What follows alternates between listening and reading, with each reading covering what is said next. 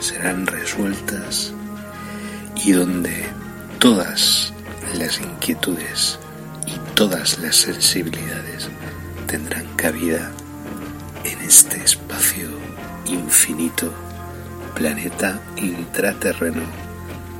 Comienza para todos y todas en estos instantes. Disfrutad gracias por la escucha. Bienvenidos al misterio en planeta intraterreno, donde todas vuestras dudas serán resueltas y donde todas las inquietudes y todas las sensibilidades tendrán cabida en este espacio infinito, planeta intraterreno, comienza para todos y todas en estos instantes. Disfrutad y gracias por la escucha.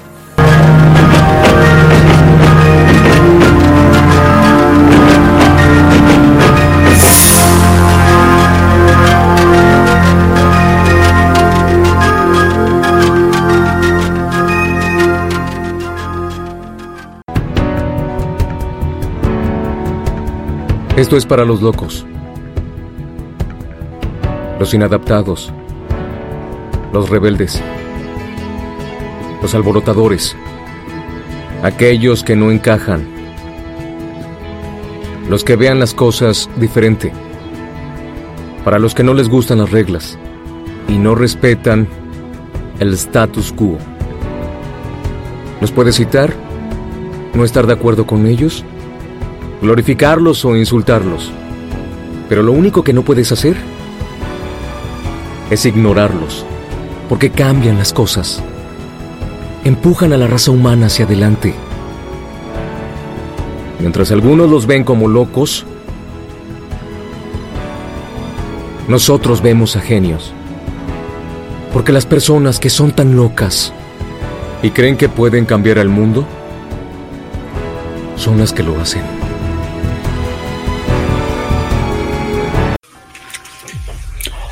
Hola, ¿qué tal? Bienvenidos, bienvenidos. Me habéis pillado en plena preparación antes de entrar. Siempre hago tonterías así como... Me he golpeado la cara, tal.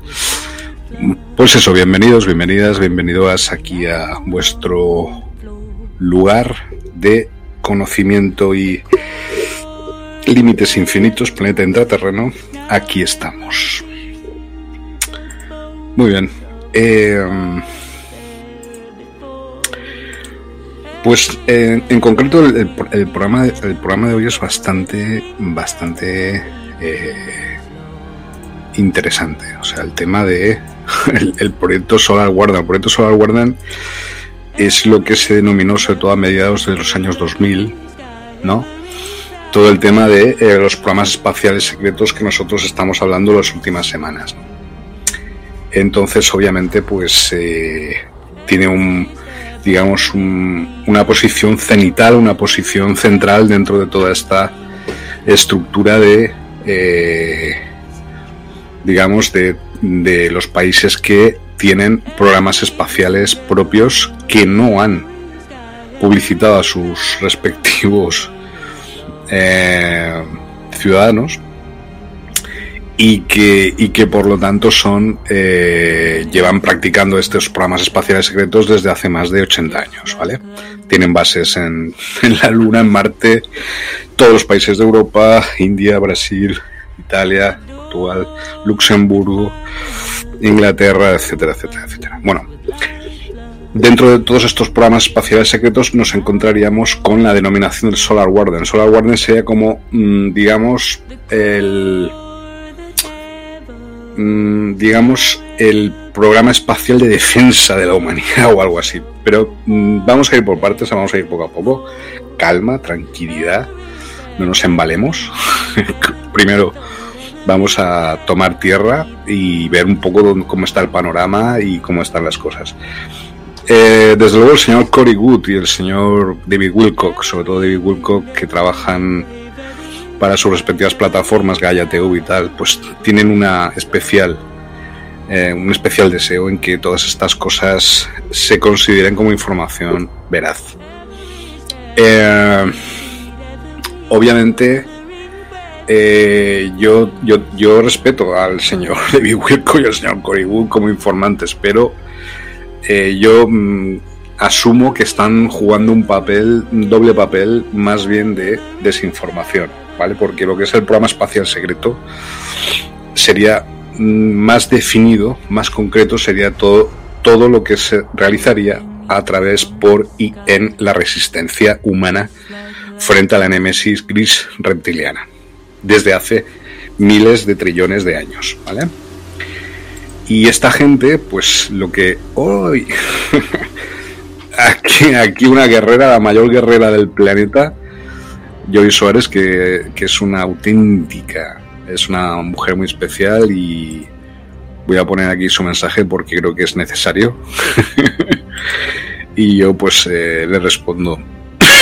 es una auténtica guerrera no tiene ningún problema a la hora de, realizar proezas que para ella a lo mejor no tiene importancia, pero para mí tiene mucha importancia.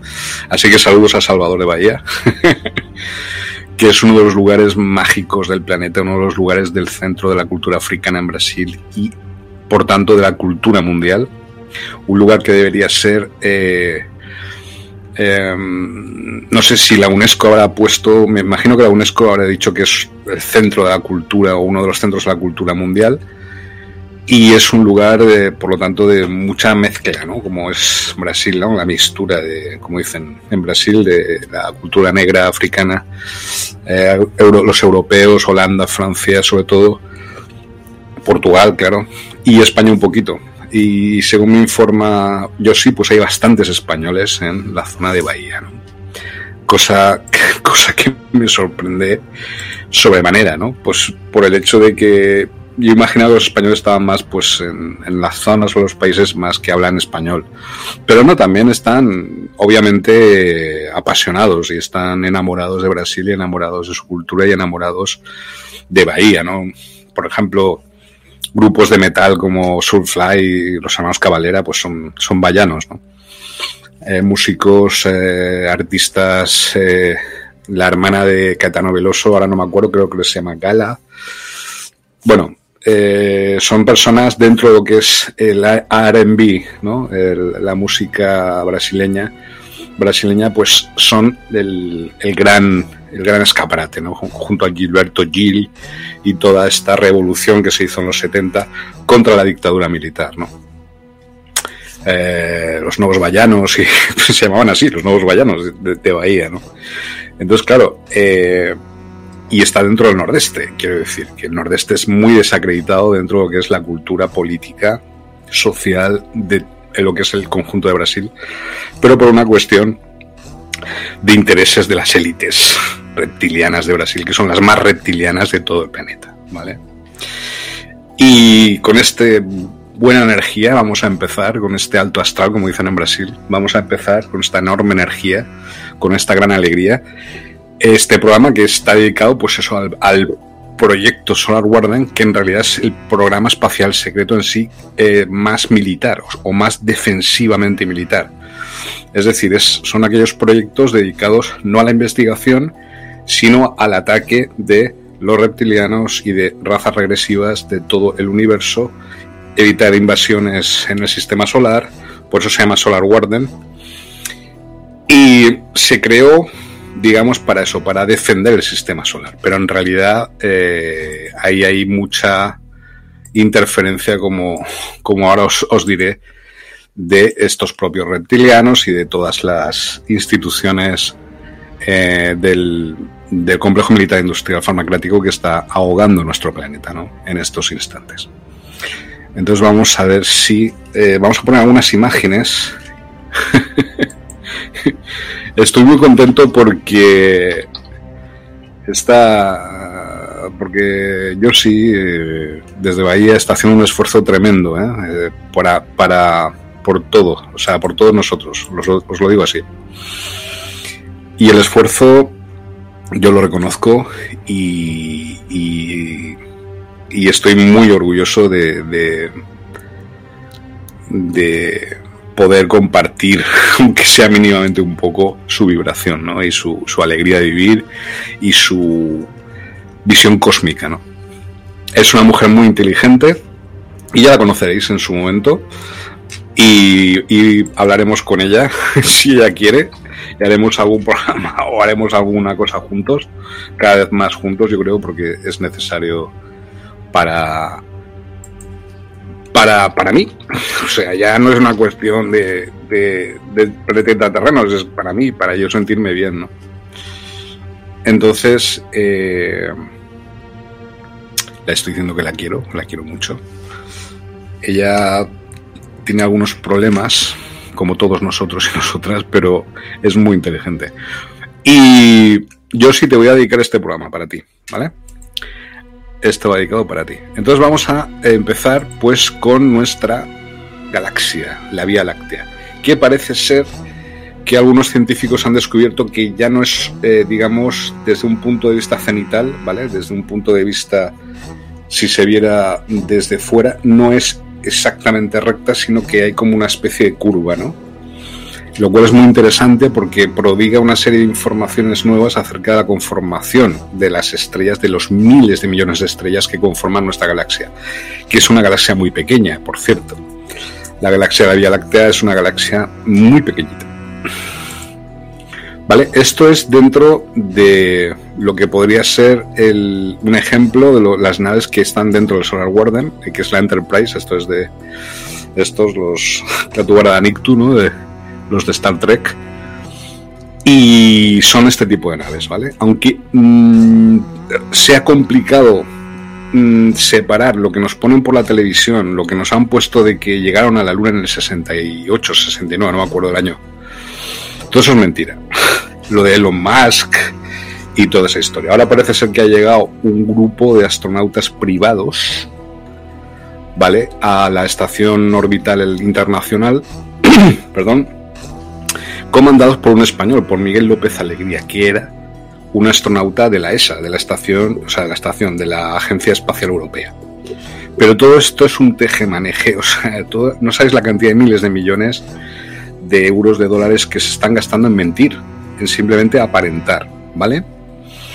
Eh, por otro lado, los mismos que están en la Agencia Espacial Europea son los que construyeron el CERN en Suiza, el, acelerador de partículas, ¿vale?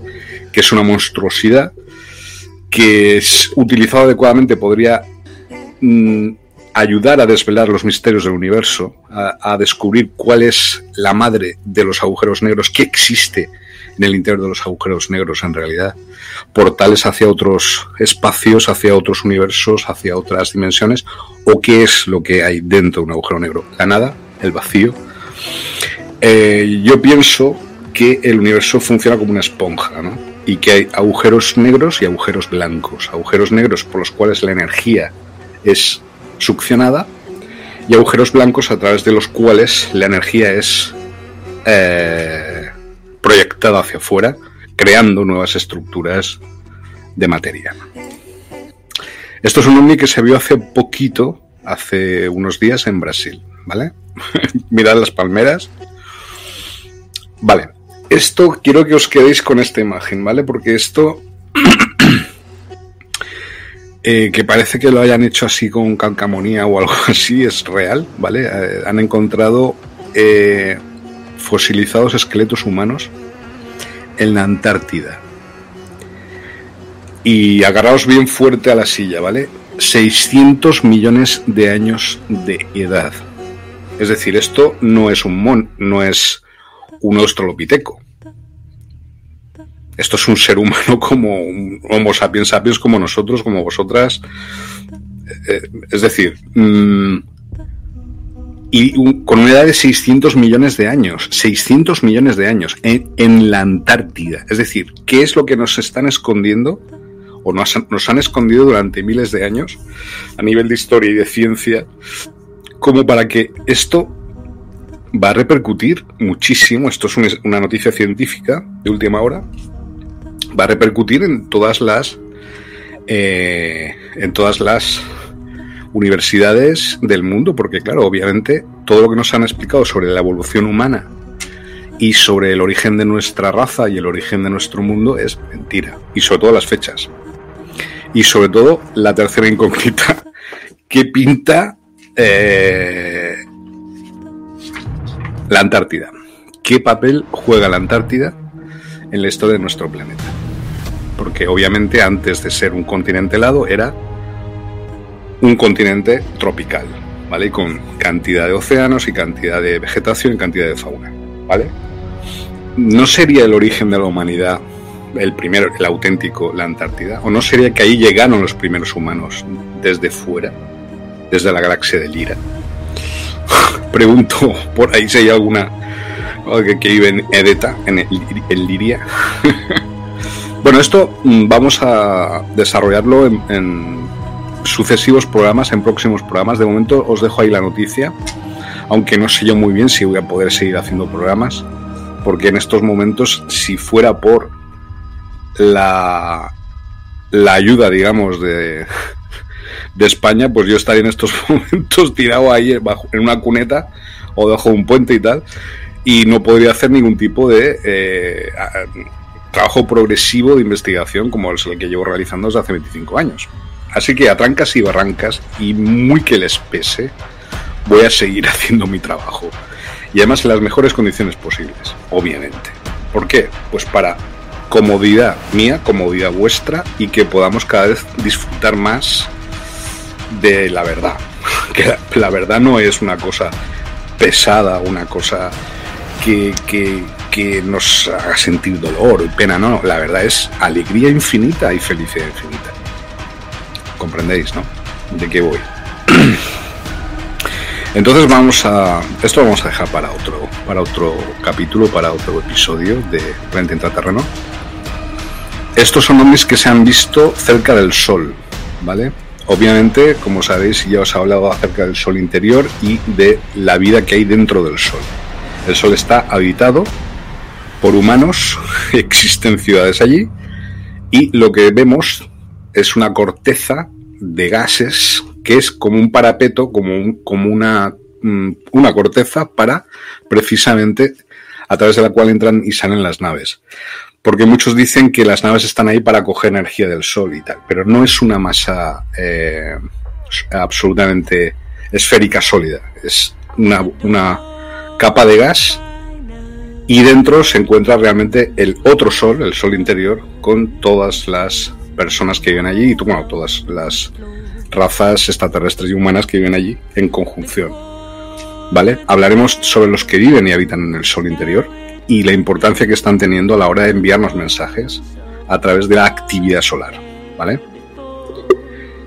Yo sé que esto, eh, todo lo que estoy diciendo en estos momentos, todo lo que estoy diciendo en estos momentos, puede ser un poco de los esquemas acerca de ufología eh, también en España, ¿no? En estos momentos. Yo tengo una auténtica lucha contra la ignorancia. Yo creo que en, este en este mundo, en este planeta, el problema no son los malvados el, o las malvadas, el problema son los ignorantes.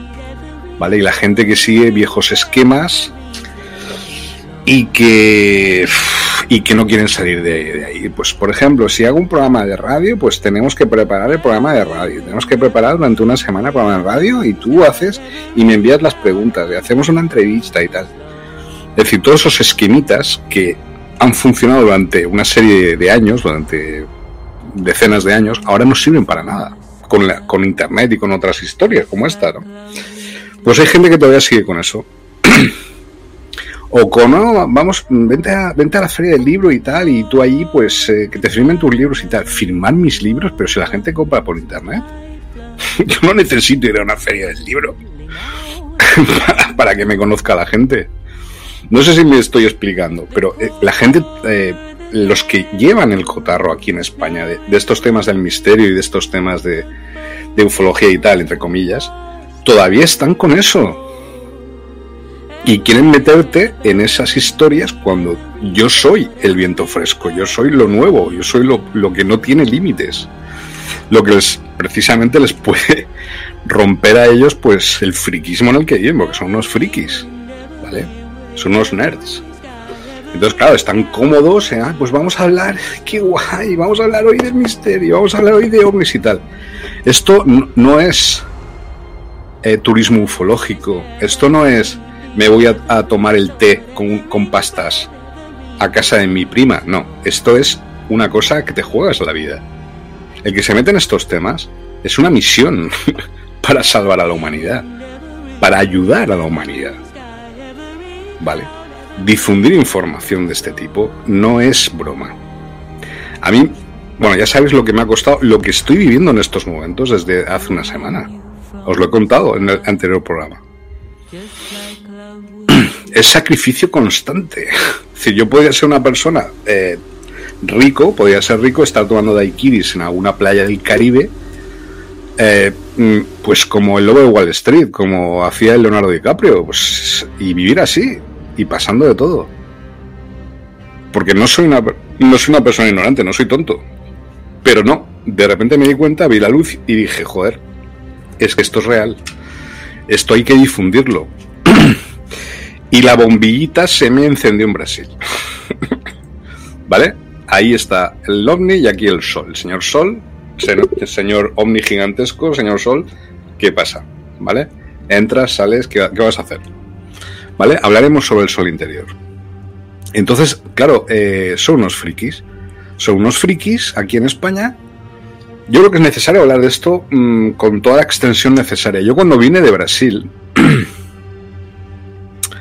yo realicé un movimiento opuesto al de la conquista y colonización española en América, ¿vale? O sea, lo que estoy haciendo ahora aquí en España es una conquista de España por parte de fuerzas que en España se desconocen.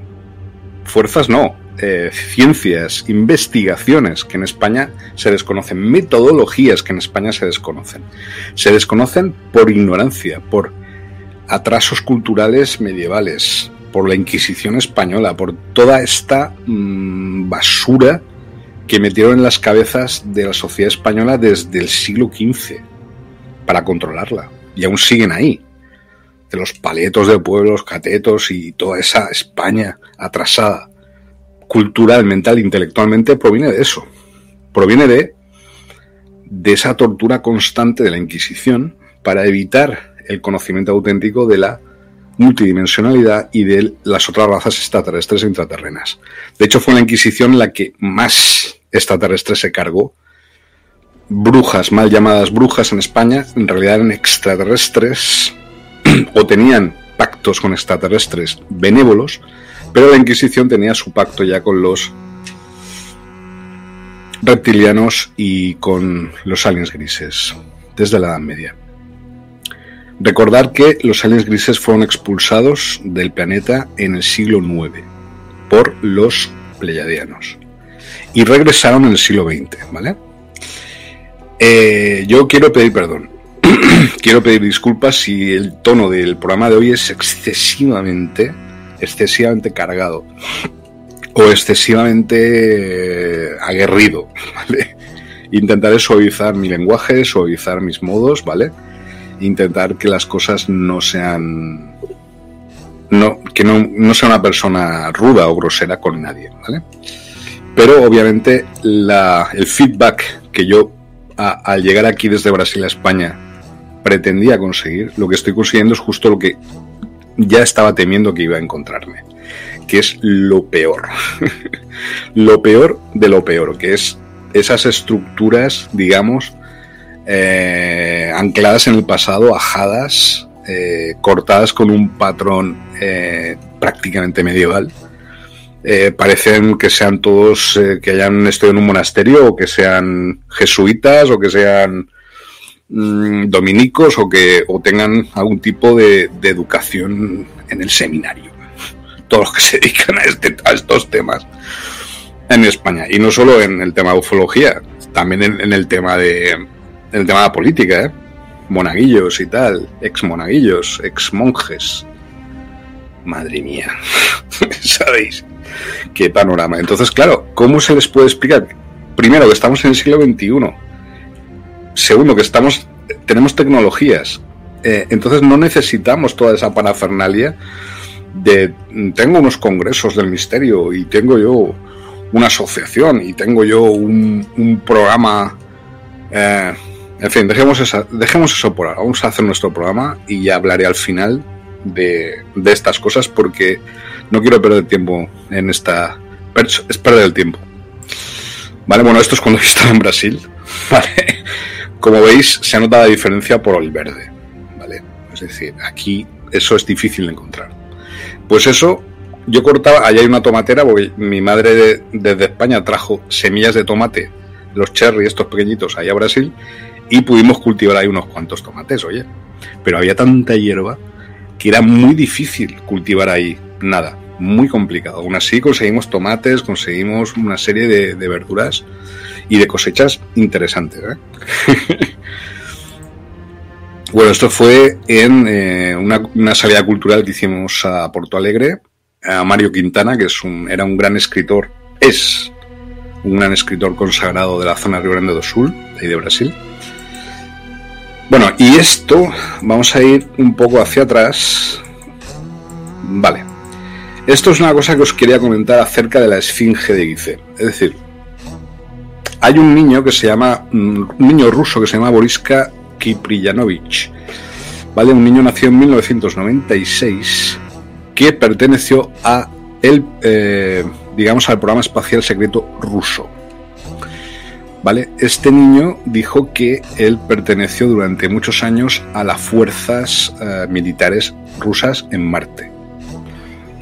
Existen audios de los rusos hablando, los rusos desde Marte, hablando con mm, las bases espaciales rusas aquí en la Tierra, ¿vale? Hay audios que aparecen en Wikileaks y se les escucha hablar de portales y de cómo se comunican los portales y de cómo viajan a través de los portales a otros sistemas planetarios y de la guerra que existe entre humanos y otras razas, sobre todo los reptilianos, que son muy agresivas con los humanos.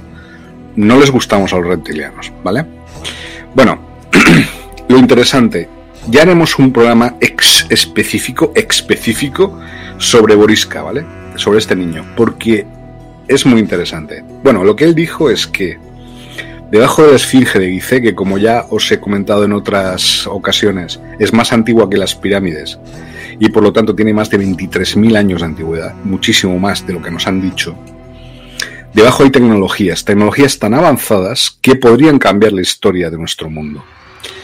Y no solo dice eso, sino que él ha detallado cómo poder entrar en esa base subterránea que hay bajo la Esfinge de Gizeh. Entonces Boriska, este niño, eh, piloto de la Fuerza Aérea Marciana, ¿vale? Eh, dijo que detrás de la oreja derecha de la esfinge de Gize existe algún tipo de botón o algún tipo de manubrio, alguna cosa que permitiría abrir la compuerta, abrir la puerta para poder entrar en esa base subterránea. ¿vale? Y que él conoce ese, ese botón, ¿vale? El proyecto Camelot, eh, aquí el proyecto Camelot es que es también muy parecido a lo que estamos hablando del señor David Wilcock y el señor de Cory Wood, con todos mis respetos, pero creo que estáis desinformando acerca de la realidad de los programas espaciales secretos y sobre todo el tema de eh, las fuerzas de la resistencia los rebeldes. Es igual que lo de Star Wars. Es que no hace falta inventarse nada. Star Wars, ahí está todo. Entonces, ahí se habla precisamente de que hay una serie de fuerzas militares humanas que están luchando contra las fuerzas regresivas, contra los reptilianos en todo el sistema solar. Y luego está el programa espacial secreto oficial, que nosotros no sabemos nada, y que están eh, en realidad participando con proyectos con los reptilianos. ¿Vale? Entonces, el proyecto Solar Warden, pues lo siento mucho, pero mm, a mí me, da el tufillo de que es absolutamente condescendiente con las fuerzas del Imperio Gris Reptiliano, ¿vale? Entonces aquí podéis leer, eh, según el Sun, The Sun, el, diario británico, Boriska afirmó que la vida en nuestro planeta dará un vuelco total cuando los secretos de la gran esfinge en Giza finalmente se desbloqueen. Además, dio indicios acerca de dónde podría estar escondido el mecanismo de apertura. Tal como dijo, este se encontraría en algún lugar detrás de la oreja del famoso monumento ubicado en Egipto. Vamos a ver, o sea, la vida humana cambiará cuando se abre la esfinge. Tiene un mecanismo de apertura en algún lugar detrás de la oreja. No recuerdo exactamente. Bueno, mucha gente, obviamente vosotros o, yo también, puedo decir que esto, esto, esto es mentira o esto es un gran bulo o esto es un fraude y tal, pero no. Esto es real. Este chaval, el Boriska, realmente participó en esta fuerza militar marciana, realmente conoce los secretos de la Esfinge y de hecho desapareció. desapareció de la... Igual que muchos de nosotros, yo desaparecí de España una serie de años y estuve en un lugar que no quería que nadie supiera de mí, por razones obvias.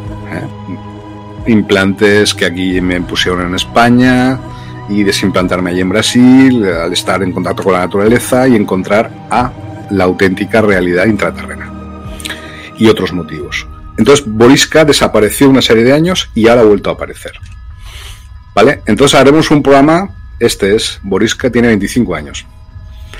Se ve bastante bien, se ve bastante feliz bastante contento y yo creo que eso es lo importante, ¿vale? Eh, entonces, claro, estamos hablando de la realidad de la historia de nuestro planeta, de la realidad de la historia de los programas espaciales secretos, de la realidad el origen del ser humano, de la realidad de toda la lucha que estamos teniendo en estos momentos. Como dije ayer, el, todo el complot que está produciéndose en nuestro planeta por el tema de pandemia y por el tema de la guerra de Ucrania y todas estas movidas están promovidas desde las inteligencias artificiales reptilianas, ¿vale? Que están planeando todo lo que está ocurriendo. Entonces estamos en plena conquista militar por parte de reptilianos del planeta Tierra, por parte de las fuerzas del nuevo, orden mundial. Fuerzas militares, ¿vale?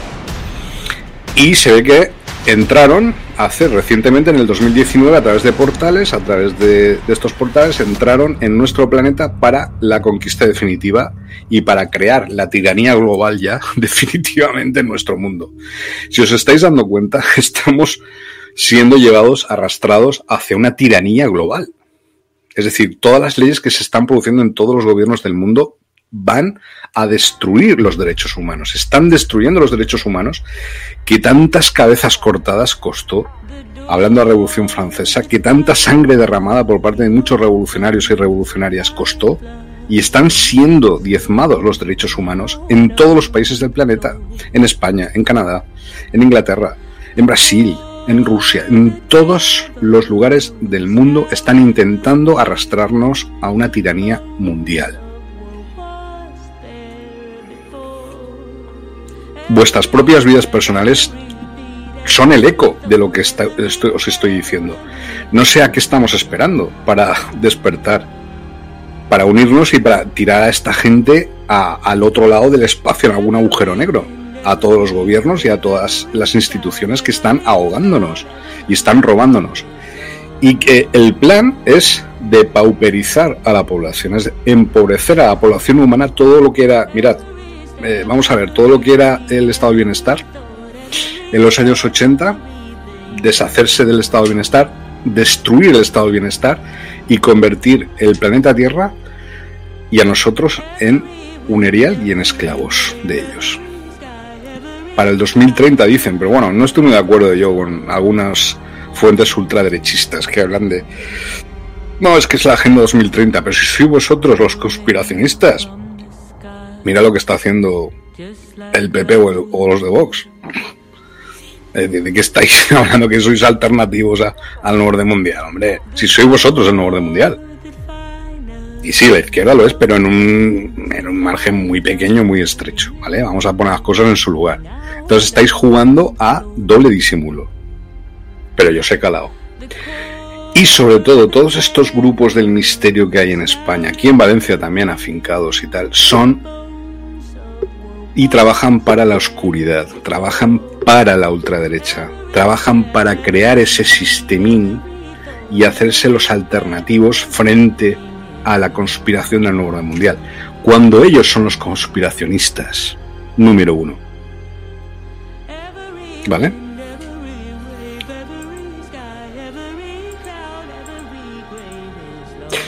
Bueno, esto es una no se puede hablar de derecha ni de izquierda en estos momentos. Todos los políticos y todos los gobiernos son eh, cómplices del el malestar que estamos padeciendo, de la persecución que se está produciendo hacia todos los seres humanos de este planeta desde hace una serie de años, desde el 11S prácticamente, y a ver si pudiéramos darle la vuelta al 11S y a todo esto y hacer, no sé, algo que pudiera cambiar completamente la naturaleza de la de la vida en este planeta. Si nos unimos todos juntos a algún tipo de meditación o a algún tipo de pensamiento conjunto, estoy seguro que los tiraremos de este planeta. Ahora, si nos arrinconamos, peleamos entre nosotros, nos acobardamos, nos rendimos, ¿eh? nos sentimos débiles, entonces sí que ellos van a ganar y nos van a destruir. Mira, yo he perdido a mucha gente, he perdido a muchas personas queridas eh, a lo largo de mi vida por culpa de estos que están ahora mandando. Y aunque me cueste lo que me cueste, no me voy a rendir, no voy a pactar. Yo tengo muy claro lo que quiero decir y qué es a lo que vengo aquí a España desde Brasil, qué es lo que yo traía desde Brasil aquí a España. Entonces, eh, claro, todas mis investigaciones, estos 490 libros que he publicado, eh, son muy potentes contra precisamente todas estas, todos estos corpúsculos de oscuridad que hay aquí en España, ¿no? Todo este lado oscuro. Y sobre todo con el tema de la ufología y el tema de la investigación de eh, la exocosmobiología que yo llamo. Entonces es un tema mm, muy serio porque mm, están usando esquemas viejos, esquemas antiguos, no quieren lo nuevo, no quieren, quieren lo cómodo, quieren lo, lo, confortable para ellos y para ellas. No quieren la verdad. Y todo tipo de, ayudantes, psicólogos, psiquiatras, que también juegan al juego de eh, despistar y deception, que dicen los aliens grises, engaño. Bueno, esto es eh, acerca, porque hoy tenía yo la curiosidad de saber cuánto pesa el planeta Tierra. ¿Cuántos kilos pesa el planeta Tierra? Y esto es lo que pesa nuestro planeta. 5.972 por 10 elevado a 24 kilos. Así, eso es lo que pesa el planeta Tierra. Dice Google. Pero hemos perdido peso, estamos perdiendo peso muchísimo, ¿vale? Por ya lo que expliqué en otra ocasión acerca de la espectralización de la materia, ¿vale? Porque estamos pasando a otra forma a una nueva era, que es la era psicozoica, la era puramente mental, ¿vale? Dejando atrás la era de Piscis y entrando en la era de Acuario. Ahora, el Sol pesa más, claro, 1989 por 10 elevado a 30 kilos. Hablaremos de esto. Yo creo que hay que evolucionar, tenemos que dar un paso adelante. Eh, somos, no somos personas, no somos individuos, somos energía. Y obviamente en estos momentos en el planeta la energía fluye de una manera mucho más rápida y mucho más potente de lo que era hace unos años o hace unos siglos, debido a las, a las eh, tecnologías de comunicación que hay. Entonces, claro, es un momento muy potente para este planeta, es un momento muy, muy interesante para este planeta, para que explote el planeta de manera absolutamente cuántica y que explote de manera como una, una explosión de amor, ¿no? Y de, felicidad absolutas. Eso es lo que tenemos que conseguir. Nuestros enemigos lo que intentan es lo contrario, es acobardarnos, mantenernos callados, mantenernos eh, dudando de nosotros mismos acerca de, quiénes somos, quitándonos toda posibilidad de proyectar nuestras informaciones eh, censurándonos, cortándonos los canales. Es decir, estamos viviendo un momento absolutamente histórico, pero es por esto, es porque el planeta Tierra va a estallar como una bombona de butano va a estallar, pero de amor. De amor y de felicidad. Absolutas. Y eso lo saben los gobiernos, eso lo sabe el nuevo orden mundial, eso lo sabe el complejo militar industrial farmacéutico y no quiere que ocurra, no quiere que haya esa comunicación, esa comunicabilidad, no quiere que haya amor, que haya cariño, que haya bondad, que haya armonía, que haya potencia, que haya absoluta eh, claridad y verdad en todo. No, lo que quieren es lo contrario, es miseria, pobreza, eh, persecución, censura, problemas. Están llegando a un punto, han pasado ya el límite de, lo lógico y se han vuelto irracionales. Y claro, cuando se vuelven irracionales, obviamente es cuando entran quienes nosotros. Perdón. Hablaremos de estas cosas. Ahí es donde entran otras razas mucho más avanzadas que nosotros, ¿vale?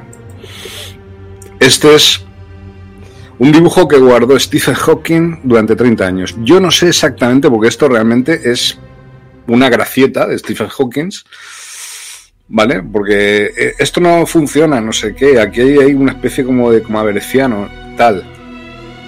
Pero dice que aquí hay claves y hay ecuaciones que pueden salvar a la humanidad. No sé, yo os la dejo ahí, la foto, y si hay alguna cabeza avanzada por ahí, algún cerebro de luz, por favor que nos lo haga transmitir, ¿vale? Que nos lo traduzca. a mí me encanta este dibujo, por cierto. Mira, aquí en Planeta Tierra y todo, a la derecha. Vale. Esto. Esto es el lado oscuro de la luna el lado oculto de la Luna, el lado oscuro de la Luna, perdón.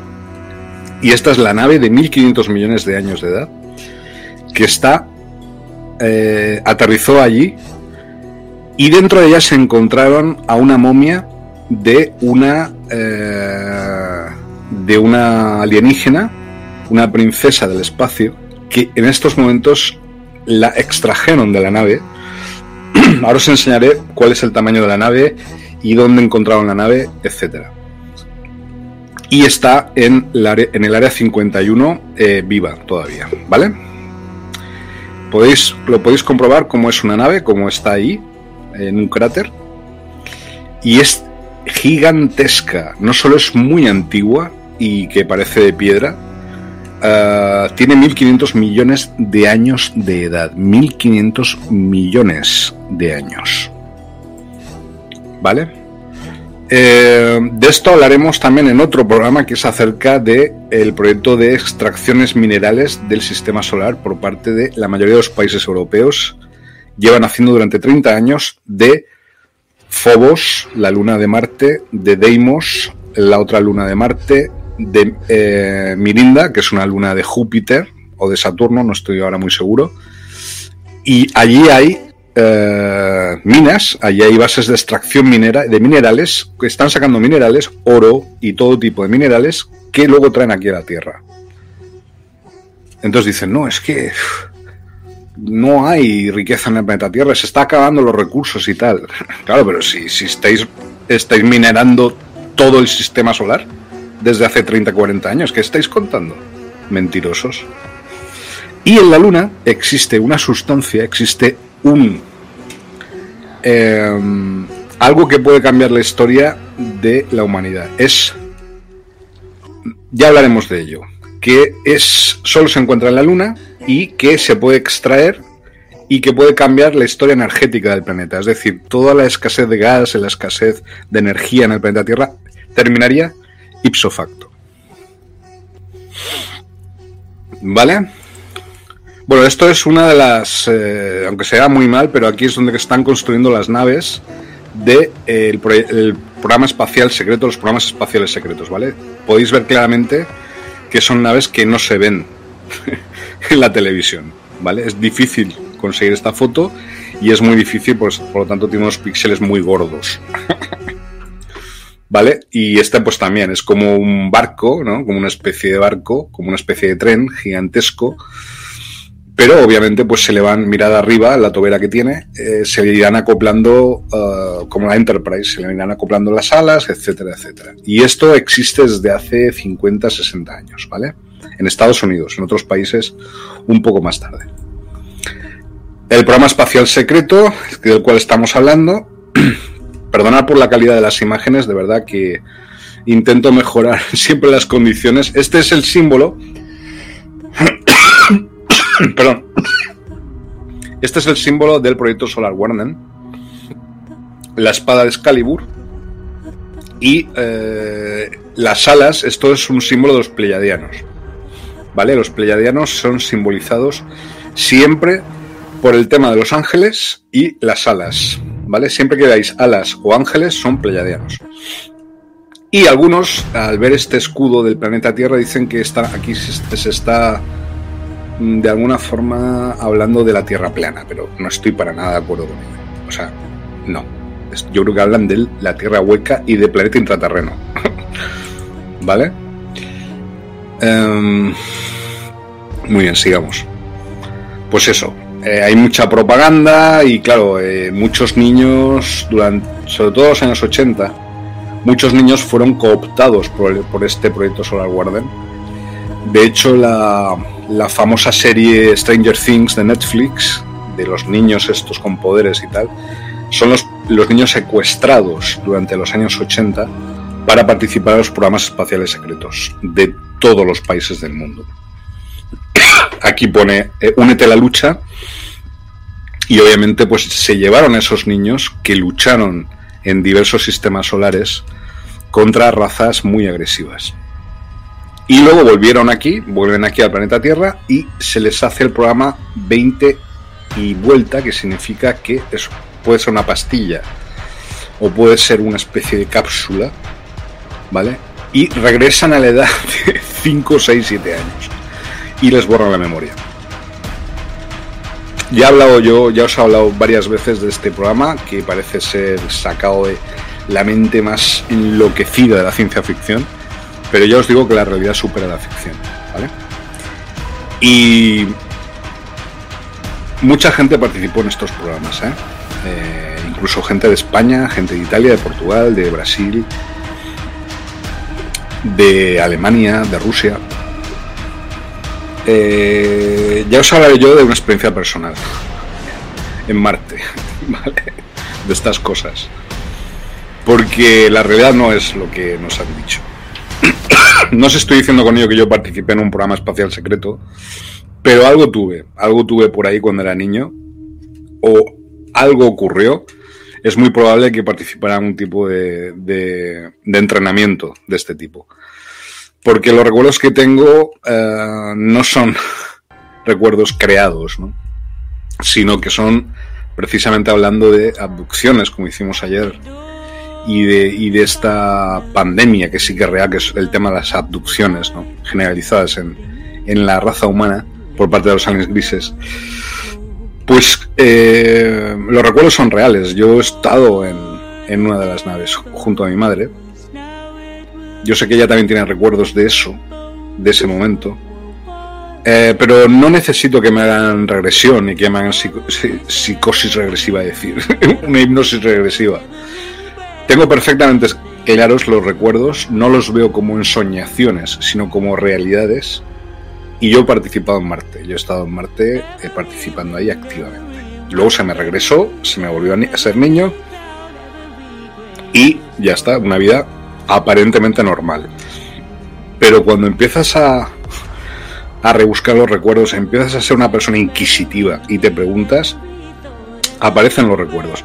Hablaremos de todo ello también en otro programa, decir, vamos a hacer muchísimos programas, no os preocupéis, eh, no van a lograr que nos eh, arrinconen o que nos silencien, a pesar de que prácticamente esta semana ha sido una persecución en todos los sentidos, es decir, dejarnos eh, cerrar el grifo, ¿no? Como se suele decir, y a ver cómo reaccionas, ¿no, muchacho? Obviamente han visto que no soy reactivo y que no soy una persona a la que puedan manipular y bueno, pues ya veremos la respuesta mía cuál va a ser. Obviamente va a ser en el mismo sentido y de una manera seria, porque obviamente no estamos jugando ni estamos haciendo aquí, eh, digamos, eh, el juego que ellos quieren que juguemos. Nosotros somos los maestros del juego, no ellos. ¿Vale? La verdad es que eh, este, por ejemplo, perdona por la calidad de, las imágenes, ¿eh? este Marine pues también le pasó lo mismo, es decir, Marines en el, programa espacial secreto, 20 y vuelta, es un programa real, eso existe.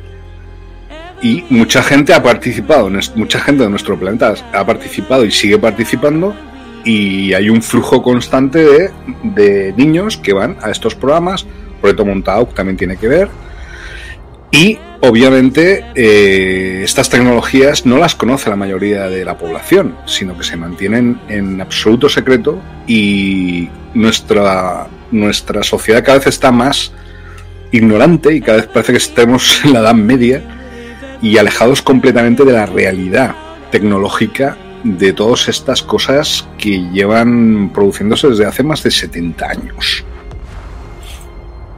Esta es una de las naves del proyecto Solar Guardian, ¿vale? Captadas por uno de los satélites nuestros. ¿Vale? Este es, eh, esta es una de las primeras naves que se construyeron allá por los años 40 para el proyecto espacial secreto norteamericano, que parece casi un barco o un submarino. ¿Vale? Y se le llamó Gile, Gilencoeter. ¿No? USS Gilencoeter, ¿vale? Enorme. Es decir, pues no sé, aquí aparece pues cómo sería el tamaño de un portaaviones, pues prácticamente un portaaviones flotante, ¿vale? Esto pues es un autor que habla del, proyecto Solar Guardian, ¿vale? Y de los alienígenas hostiles a nuestra raza. a, la, raza humana, ¿eh? me refiero. Este es uno de los aviones que ya no están en uso, este tipo de aviones, que la empresa Lockheed Em, logró fabricar gracias a ingeniería reversa. Es decir, los anes grises tienen naves. Vale, os damos ciertas naves. Cogen la nave y usan el material de la nave y usan la tecnología de la nave para construir esta maravilla. Este era un avión silencioso, un avión espía, es decir, no escuchabas este avión, no se veían en los radares. Creo que hay una película que sale de John Travolta que de John Boo, que, que, es toda la película en un avión de este tipo. Ya no está en uso este avión, ¿eh? Pero el metal eh, por el cual se fabricó estos aviones no es un metal conocido en este planeta. es extraterrestre, ¿vale? Por ingeniería reversa. ¿Vale? Aquí otra de las naves del proyecto Solar Guardian. Vamos a dejar un poquito para que lo veáis cómo son las naves. Comando Espacial Naval, es decir, ¿qué, dicen? Es que el, señor Trump va a hacer un, un grupo espacial de marines espaciales, pero si ya está creado desde hace 50 años. ¿Qué me estáis contando? bueno, en fin. bueno, esto es esto es de una teoría, cambiando de tema, de el señor Francis Crick. Francis Crick era un eh, biólogo que se le elucubró la idea, y por eso se le dio el premio Nobel, de que la vida en nuestro planeta, la vida orgánica, provenía del espacio. Y que provenía en, en los meteoritos, en los asteroides, había esporas. Y que en esas esporas tecnológicamente modificadas, por supuesto, son tecnológicas, llegaron a nuestro planeta y terraformaron nuestro planeta, eh, surgiendo la vida, surgiendo las especies animales y surgiendo la raza humana, ¿vale? Pero venimos del espacio. Y este tío se le dio el premio Nobel por esta teoría, la teoría de la panspermia. ¿Vale? Aquí pues lo pone el genio de que gana el premio Nobel, Crick estaba, estaba en un viaje del LSD cuando descubrió el secreto de la vida. Es que, claro, los grandes genios, pues es lo que hay. Los grandes genios, pues tienen que experimentar con sus mentes al máximo para poder exprimirlas y llegar al máximo nivel de, mm, de descubrimiento. Por mucho que los papanatas de su época y tal, pues intenten siempre coartarlos o la inquisición del momento, ¿no? Intenten siempre eh, meterlos a la cárcel, drogarlos, torturarlos, acabar con ellos, arrinconarlos, exiliarlos, asesinarlos, etc. ¿Vale? ¿Por qué? Porque la información que poseen es una información que lo cambia todo. ¿Vale? Este es el meteorito el asteroide en el cual se encuentra la molécula de la vida, que es la base de la teoría de Francis Crick sobre cómo llegó la vida a nuestro planeta, del espacio. Se llama panspermia. ¿Veis? Mirad, los cometas, asteroides y meteoritos, aparte de que son naves camufladas, la mayor parte, también transportan, primero, tecnologías, códigos, em, campos de fuerza y nuevas posibilidades para la existencia. Estoy hablando de dimensionalidad. Son poros de energía, ¿vale? y nos los envían a exprofeso para que crezcamos como planeta y como humanidad, para que evolucionemos. Y dentro de muy poco, de muy pocos días, en este mismo mes de abril, va a ocurrir un evento muy grande, muy positivo, que va va a dar la vuelta a todo. Y se acabó ya todo esto del nuevo orden mundial y del complejo militar industrial, aunque intentarán siempre, siempre van a intentar salvarse a sí mismos. Pero ¿no veis cómo están actuando? Con maldad hacia, hacia los niños, hacia los ancianos, hacia las personas. ¿Cuándo vamos a pararles los pies? ¿Cuándo les vamos a decir, oye, ya está bien? Vale, muy bien, ya acabó la pandemia, acabó lo que fuera, ya está, parad, se acabó vuestro rollo. Es el momento, es el momento de cambio en este planeta que no ha ocurrido en millones de años. Es ahora o nunca. Es ahora cuando no hay que ser condescendientes, cuando no hay que ser cobardes, cuando hay que ir adelante con todo, porque ya nos han hecho tanto y nos quieren hacer todo el daño posible y nos lo están haciendo todos los días. ¿Cuándo vamos a despertar? ¿Cuándo vamos a unirnos y decir, pero hombre, fuera esas leyes? ¿Cuándo vamos a decir no? ¿Cuándo vamos a desobedecerles? Decirles no, se acabó hasta aquí, hasta aquí llegó el rollo. ¿Cuándo vamos a dar ese paso hacia adelante? Unidos todos juntos y todas juntas y hacer que este planeta sea por fin el paraíso que merecemos y que merece el universo en su conjunto. Yo creo que merecemos eso y que estamos viviendo un momento de la historia absolutamente espeluznante. Pero no por parte nuestra, estamos viendo cosas monstruosas enfrente de nosotros, monstruos, han aparecido los monstruos ahora. Se han quitado las máscaras, las caretas, y ahí están. ¿Y quiénes son nuestros enemigos? Los gobiernos. Los que crean los atentados de falsa bandera, los que crean los 11S, los que crean las falsas pandemias, los que crean las guerras, ¿Para qué? Para que se muera la gente, muera el pueblo, no ellos. ¿Por qué no van y se matan el Sánchez con el Putin? O un grupo de ellos, directamente, y dejan a la gente en paz. ¿Qué pasa? ¿Que estamos en la Edad Media todavía? ¿Que tenemos que luchar para ellos? ¿Morir por ellos? por favor. Que estamos en el siglo XXI. Ellos son los que están a nuestro servicio, no nosotros al servicio de ellos.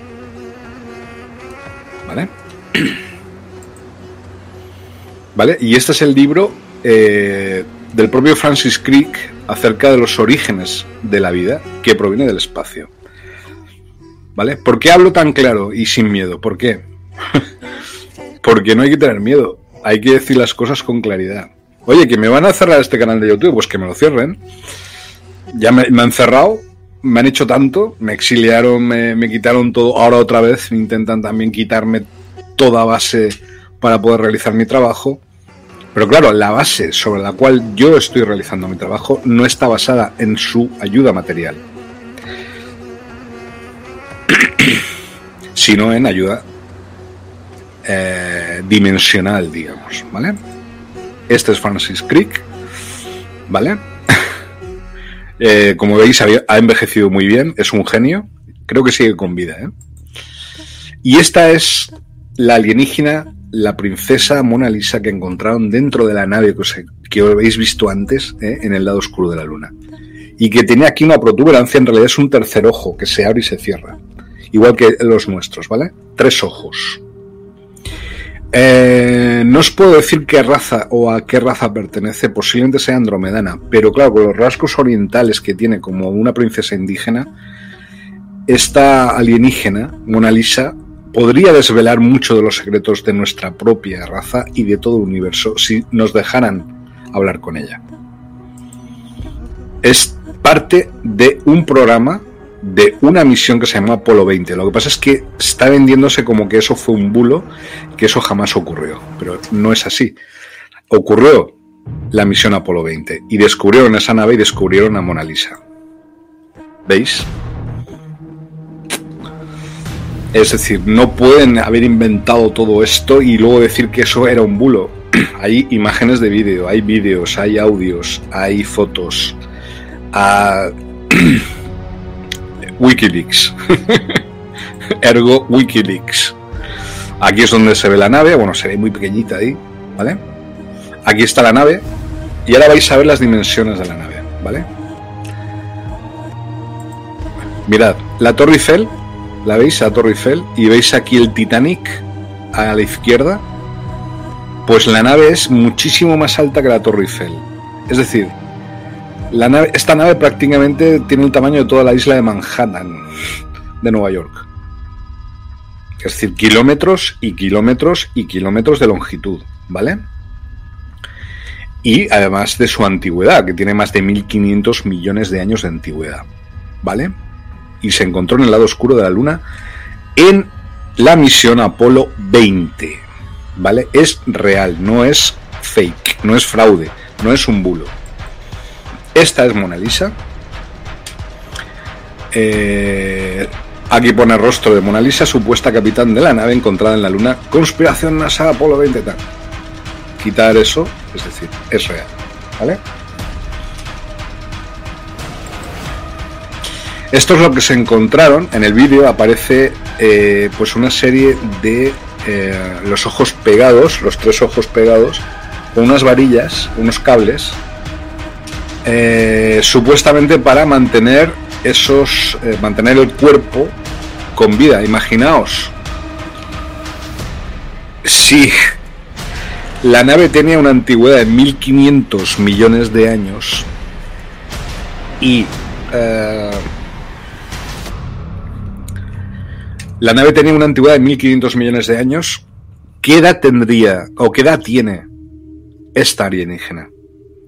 Y estos sistemas de conservación orgánica, porque es un ser orgánico, es una alienígena, es un ser vivo, es un, es un humanoide, es una humanoide, ¿vale? ¿Cuánto tiempo estuvo ahí conservada en esa nave en el lado oscuro de la luna hasta que llegó la misión 20? ¿Cuántos años? ¿Cuántos millones de años? Aparte de los que ella ya tendría su propia existencia. Estamos hablando de un supuesto bulo, ¿eh? Y no es así. Esto fue real. Esto es real. ¿Vale? El tema de la Mona Lisa y, del, y de la misión Apolo 20 nunca ha sido tan claro como en estos momentos. Es real. Y la tienen secuestrada bajo tierra en los subterráneos del Área 51. ¿Vale? Desde los años 70 y esta mujer podría está se le podría considerar casi como una diosa porque es más antigua que nuestro propio universo según los cómputos de la ciencia oficialista y academicista. Tendría pues más de 4.000 millones de años de antigüedad o de edad. O sea podría ser considerada casi como el dios o la diosa. Pero no es una alienígena más. Es que claro tendemos a deificar todo aquello que no conocemos. En vez de intentar ver con una visión científica y con una visión clara, son extraterrestres, son seres, provienen de la fuente, eso sí, la fuente real, pero la fuente no es una cosa extraña, ajena a nosotros. Somos parte de ella, ella es parte de nosotros, seremos regenerados en la fuente y formaremos parte de ella y volveremos a ser regenerados una y otra vez. Pero la fuente es la omniinteligencia, la omnipresencia, la omnidimensionalidad. ¿vale? Repasar vuestros cuadernos, repasar vuestra epistemología acerca de la ufología, de lo que creéis que sabéis, de lo que creéis que es el tema ovni. Y, por favor, colaborar conmigo. ¿Veis? Aquí hay una foto y la verdad es que parece un Muppet, ¿no? Parece una... Pues una... ¿Cómo se dice? Un... Un guiñol, ¿no? que, ha sido fabricado. Pues no, es real, ¿eh? Es real. ¿Vale? Aquí otra vez la nave, ¿dónde se encontró? ¿Vale? Yo creo que esto es... Además esto es la parte cenital, la parte clave del programa espacial secreto. Mientras estos nos están mareando con el proyecto Solar Garden, nos están mareando con el Elon Musk, nos están mareando con los aviarios, nos están mareando el David Wilcock y el Cory Wood y tal, con los de Gaia TV y no sé qué, está esta nave en el lado oscuro de la Luna, todavía está allí, todavía no ha sido sacada allí. Y la Mona Lisa está en las dependencias del Área 51, siendo interrogada desde hace, pues eso, 40 años. Y ahí está la sacerdotisa de la verdad, secuestrada por el complejo militar industrial que está intentando mmm, destruir a la humanidad, destruir el futuro de la humanidad, el futuro ecológico de nuestro planeta y el futuro de los niños y las niñas de este mundo. Esta es nuestra galaxia, ¿vale? Como veis es fuertecillo como veis es fuertecillo. Voy a poner un mensaje.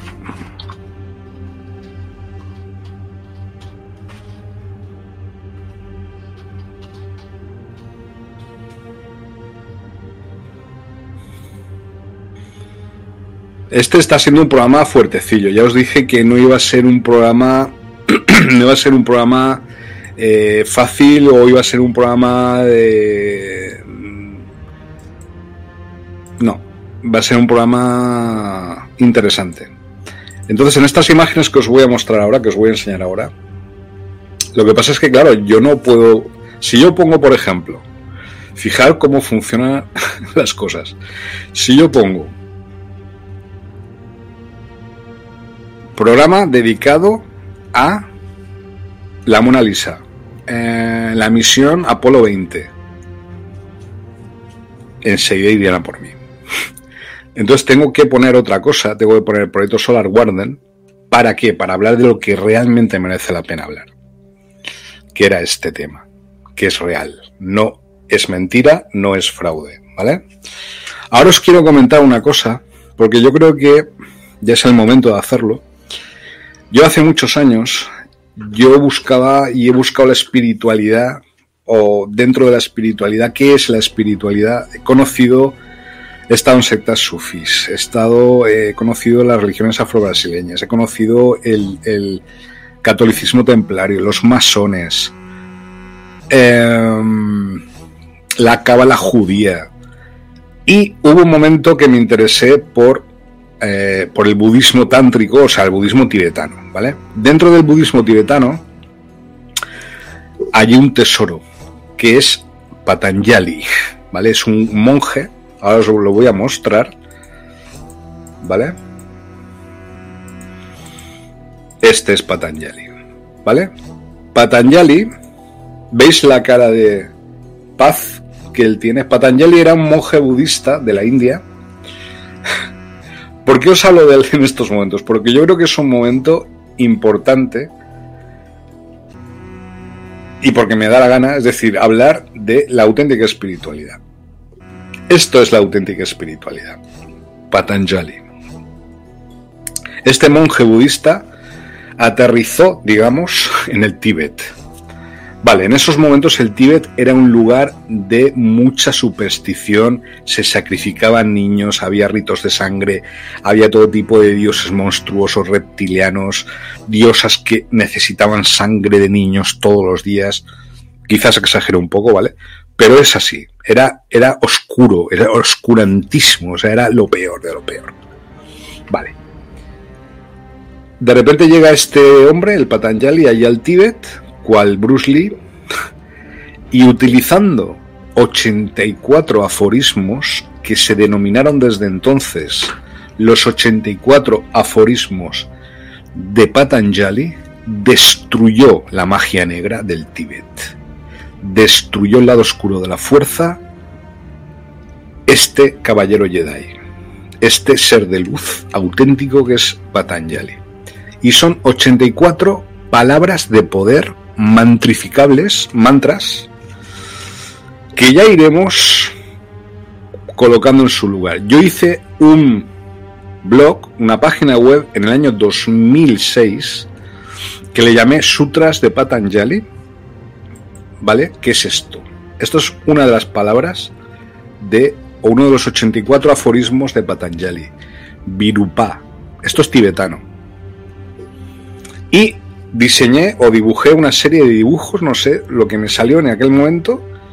Y tengo una página web, tengo un blog con los 84 aforismos de Patanjali. Son eh, palabras, dibujos de un enorme poder, de poder contra las fuerzas oscuras, ¿vale? Esto es auténtica magia blanca, esto es auténtica espiritualidad, ¿vale? Buscar e investigar sobre los 84 sutras, aforismos de Patanjali con J, ¿eh? Patanjali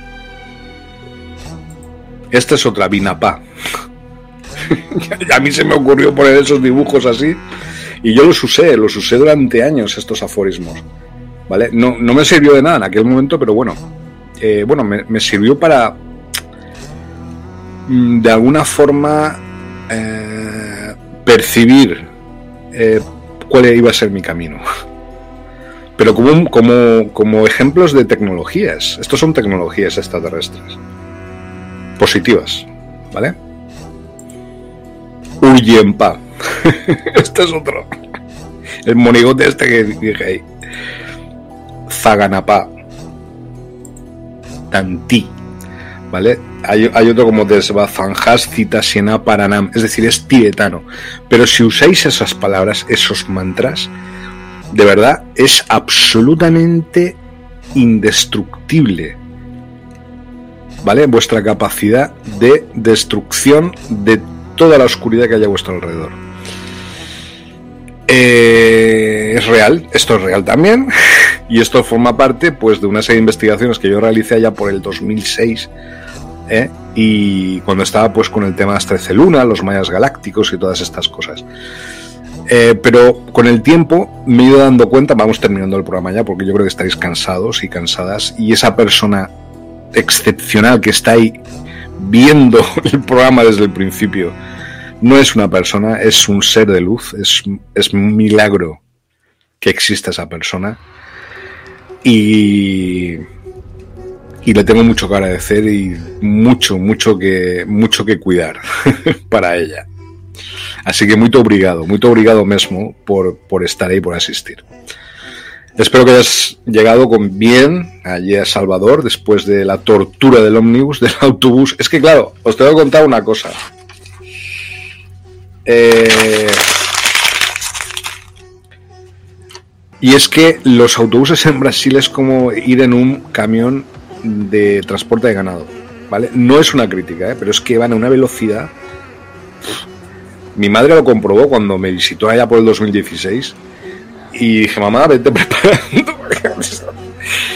Madre mía, es impresionante. Y además crees que te agota físicamente, el cuerpo te, agota ir en un autobús de, de línea ahí en Brasil. Pero claro, un país tan gigantesco como Brasil, ¿cómo vas a transportarte de un sitio a otro si no es con autobuses, así de esa forma?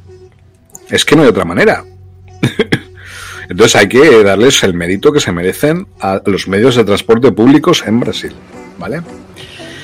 Entonces, pues eso, nada. Eh, yo muy obrigado mismo, yo sí por existir y por ser una persona tan especial y tan maravillosa conmigo. Y a ver si en breve estamos cerca y juntiños. bueno, pues eso. Eh, os podría dar el link para que a quien esté interesado le puedo dar el link, o me lo voy a poner en la descripción del vídeo eh, quien esté interesado en el tema de Patanjali, ¿vale? Porque yo creo que no es óbice, no es gratuito, yo creo que es necesario en estos momentos cualquier ayuda eh, tecnológica de otras razas, eh, sean quienes sean, nos puede venir muy bien. Y esto es luego es tecnología extraterrestre, ¿vale? Hombre, eliminó toda la magia negra del Tíbet. Y ahora el Tíbet, ¿qué es? Es el lugar más budista del mundo. Es donde está el Dalai Lama. El mensajero de la paz, ¿no? Pero claro, es que el Tíbet, ya hablaremos también en su momento, Nepal, Tíbet, allí hay un montón de bases nazis. Allí hay bases nazis, igual que en la Antártida. Y allí aparte está Agartha, es decir, es que los nazis se han querido quedar con el nombre de Agartha, con el nombre de esta ciudad intraterrena, pero no es de su propiedad. Pero construyeron una base en el Tíbet, en Nepal, con todas las tecnologías que les dieron ahí los, los extraterrestres, los reptilianos y otras razas regresivas como los nórdicos, los pleiadianos regresivos. Y ahí descubrieron todas estas tecnologías eh, con las cuales construyeron sus ovnis, con los cuales fabricaron ovnis y se fueron a sus bases en Nueva Suabia, en la Antártida, y la base Alfa en la Luna, sobre todo. En 1942 comenzaron los nazis los primeros en estos programas espaciales secretos, desgraciadamente. Y todavía hay nazis en la Luna, ¿eh? ¿Vale? Y bastantes. ¿Vale? Así que vamos a dar un repaso aquí a Tanti, Zaganapa, Uriyenpa, Vinapa, Virupa, aquí Patanjali, ¿vale? Patanjali tuvo toda una escuela de yoga que él eh, descubrió y que él creó y generó una escuela de pensamiento budista que todavía permanece. ¿eh? Muy interesante. ¿Vale? Entonces, pues nada, sin más, perdonar, de verdad, disculpa.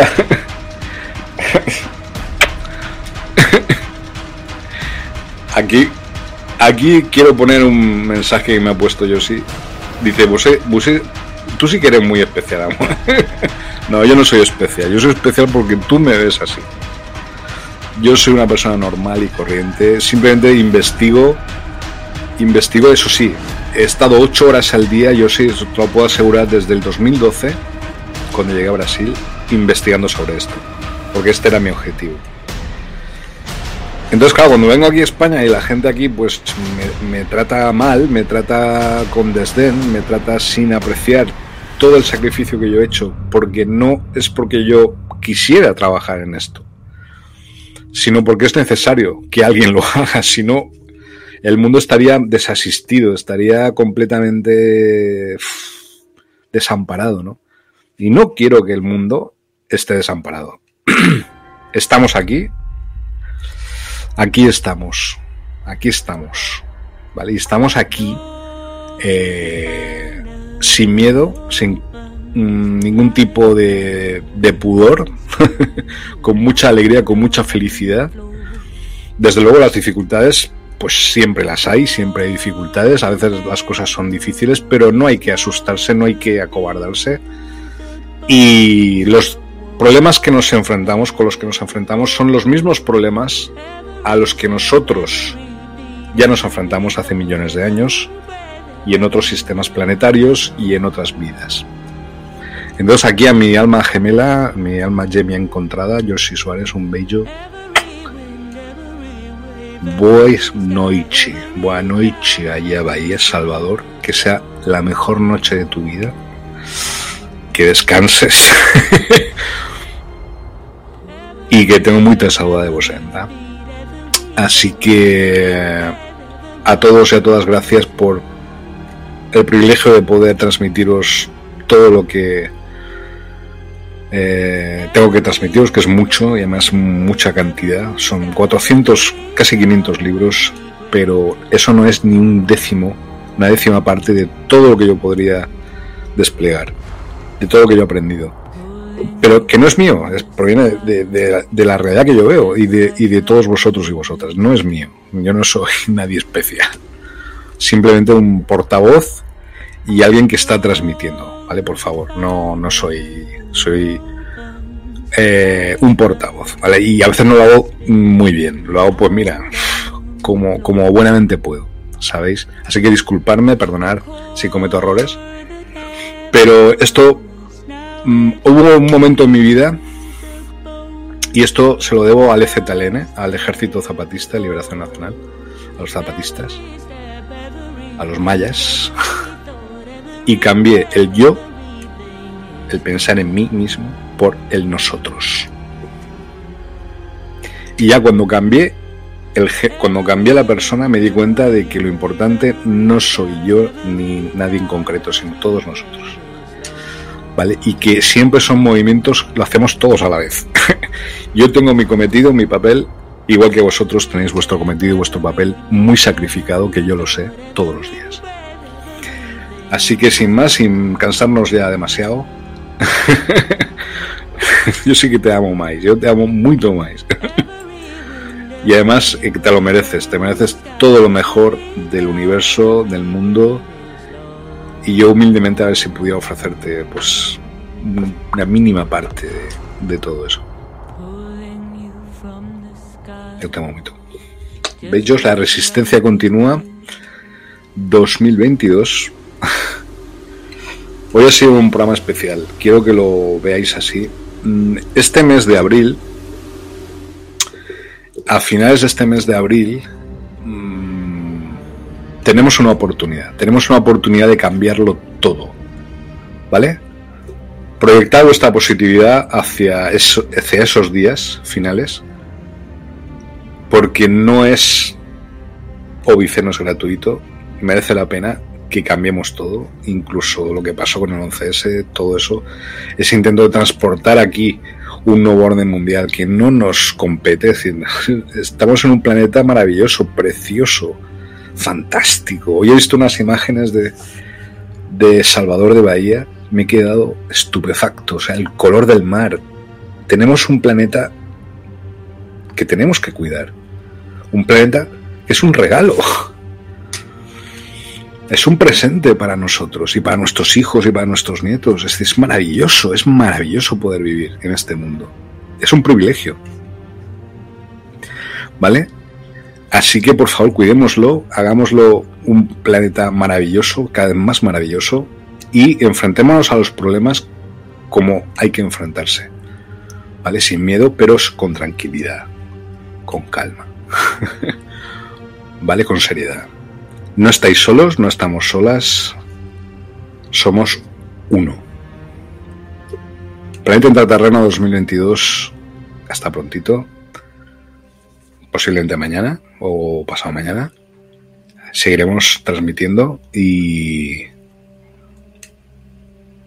y seguiremos investigando con mucha con mucho ánimo porque hay muchas cosas bonitas que todavía os tengo que enseñar.